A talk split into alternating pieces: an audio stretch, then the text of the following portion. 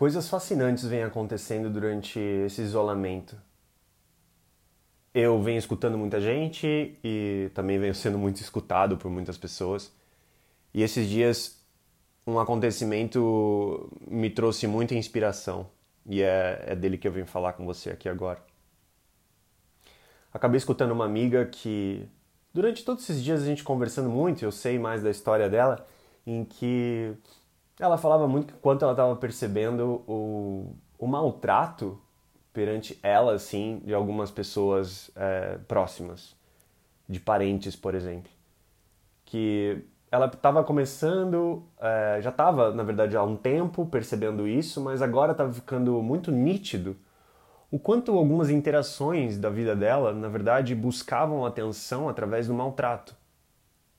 Então, por mais que aquela pessoa ligasse para ela, essa pessoa ligava, essa pessoa fazia pedidos, essa pessoa trocava com ela e ao mesmo tempo fazia questão de deixar algum tipo de caco de vidro nas palavras.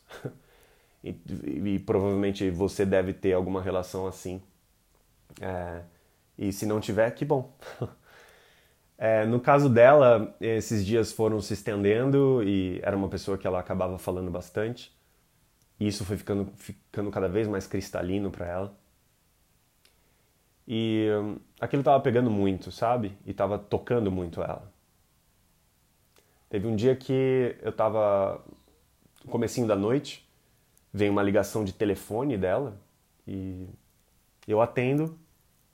Ela estava muito mexida, ela estava chorando, ela estava fora de casa e que ela falou para mim que tinha gritado com aquela pessoa que maltratava ela que tinha xingado essa pessoa e que estava com extrema raiva daquela pessoa e que ela soltou tudo aquilo. Ela não aguentou segurar mais. Havia nela um, um, uma vontade muito grande de respeitar essa outra pessoa. Mas ao mesmo tempo, por essa necessidade grande de respeito pelo outro, ela se desrespeitou durante muito tempo. E parece que naquela hora não tinha mais volta. Ela não conseguiu segurar mais. Eram anos de coisas engolidas, anos de coisas não ditas, anos de choros não chorados e de protestos não feitos em relação àquela dinâmica que agora ela estava percebendo o quanto aquilo fazia muito mal para ela. Assim que ela volta para casa, a gente se fala de novo, ela vai se acalmando ela vai falando o quanto aquilo machucava ela e o quanto ela fez, ao mesmo tempo vinha uma culpa de ter tratado aquela outra pessoa mal também, de ter xingado aquela pessoa, de ter exposto tudo aquilo daquela forma e não precisava ter sido assim.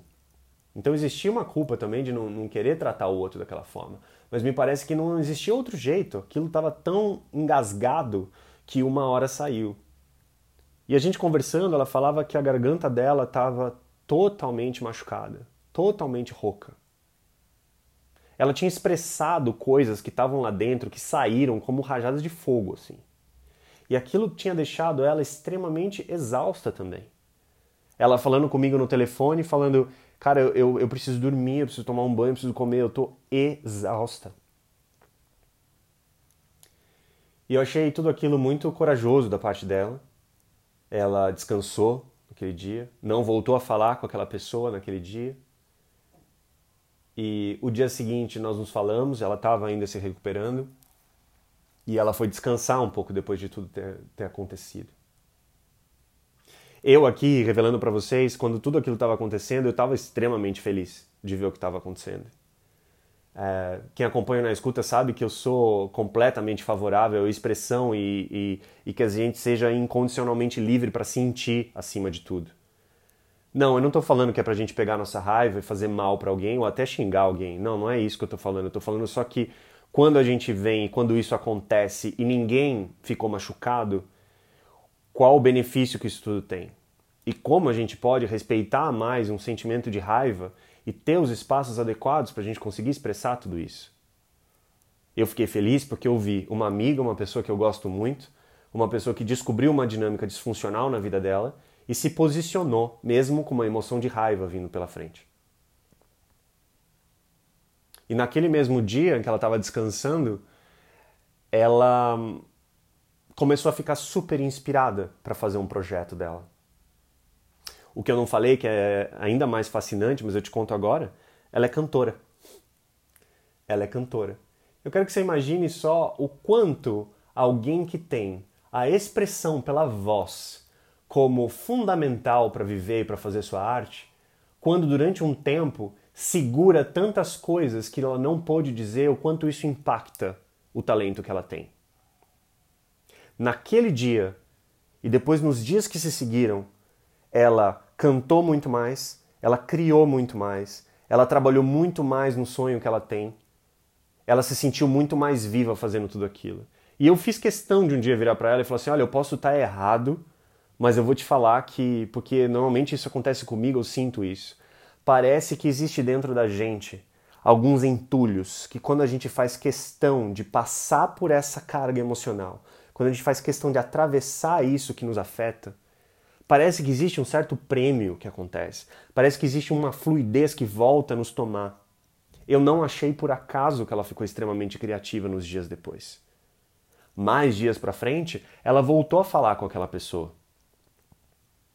Obviamente, porque em algumas relações, e, e eu acho que esse foi o caso ali, nós temos dinâmicas que se cristalizam e não adianta, às vezes, em algumas dessas dinâmicas, a gente chegar com algumas coisinhas bonitinhas para a gente ir abrindo.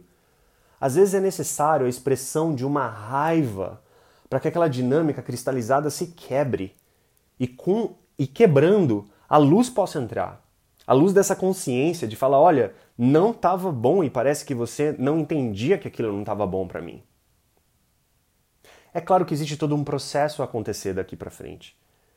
Mas a expressão da raiva dela, desses últimos dias que eu vi essa história acontecendo na minha frente com uma pessoa que eu gosto muito, foi lindo, foi mágico, foi fascinante para mim.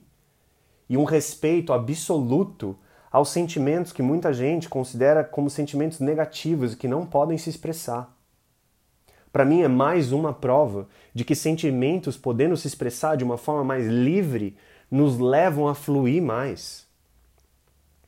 E quão bom seria ter e criar relacionamentos e dinâmicas em que não necessariamente o que eu falo para você é o que eu quero dizer. Às vezes, num relacionamento, eu poder ter um nível de confiança e acordos mais estabelecidos que, a partir do momento que eu traga uma emoção que muitas vezes é vista como negativa, em que a gente possa juntos atravessar essa emoção. Que a gente possa entender o que está por trás daquilo. No caso dela, existiam várias necessidades não atendidas naquela relação em que ela não aceitava mais aquilo tudo. Existia também uma necessidade de protesto, uma necessidade de poder expressar o quanto aquilo tudo não fazia sentido mais para o estilo de vida novo que ela estava desenhando para ela. Foi necessário vir uma raiva que corta um pouco mais a garganta para que ela pudesse se cuidar e deixar que essa energia fluísse mais uma vez e se sentisse exausta, porque na verdade, na minha visão, o que deixa a gente exausto é segurar esse monte de coisa dentro da gente. Na minha visão, a leveza dela nos dias que seguiram foi olhar uma coisa espetacular acontecendo.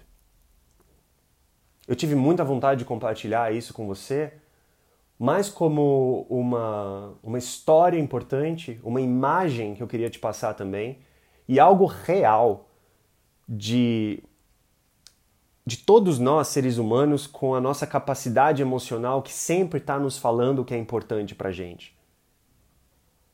E é claro que fica sempre o convite, o exercício para olhar, seja para mim mesmo, olhar para as pessoas à minha volta, você olhar para você se existem emoções aí que estão te falando que existem coisas engasgadas, que existem coisas que não estão legais e que existem dinâmicas em relacionamentos que você está dentro que se cristalizaram. E aí a pergunta começa a ser que é qual é o momento que a gente vai ter a coragem de expressar às vezes esses sentimentos potentes e que nos causam muito medo, mas provavelmente são eles que vão nos libertar dessa carga que a gente carrega. Você pode olhar que isso está acontecendo, na verdade, não com uma relação de semanas e meses, mas algumas relações de anos. Eu passei por isso em algumas relações também. Agora, essa que aconteceu durante o isolamento me pega exatamente pelo tempo todo que a gente está tendo para olhar um pouquinho mais, que eu, que eu desejo que você é, esteja tendo também. Para olhar pelo menos um pouco mais para as nossas dinâmicas. E poder, mesmo que seja através da raiva, poder expressar isso. Não precisa ser nesse momento, não precisa ser agora, mas que em algum momento você possa expressar. Não precisa ser de forma é, agressiva, mas que você consiga explicar para o outro e falar para o outro em algum relacionamento, alguma dinâmica que você está vivendo, o quanto aquilo não faz mais sentido para você. E o quanto você gostaria de mudar aquela dinâmica. Em essência, a gente não precisa jogar as nossas relações fora. As pessoas não são os comportamentos delas. Se elas estão mais conscientes, a gente pode chegar em conversas em que eu vou entender o que, que precisa mudar na nossa relação. Ou perceber que às vezes nós temos valores e prioridades diferentes nesse momento e que talvez a gente volte a ter uma relação um pouco mais para frente. Muitas, muitos cenários são possíveis, mas todos eles começam com vulnerabilidade. Todos eles começam com a gente às vezes sendo muito cru para trazer as emoções que nós temos medo de expressar. Pode ser muito difícil e, e a gente precisa de uma palavra que é coragem para fazer isso. Porque não, a gente não sabe o que, que vem depois da expressão. Mas uma coisa eu te garanto: vai ter verdade, vai ter conexão, vai ter fluidez, tudo vindo pela expressão. Se escute. Câmbio, desligo.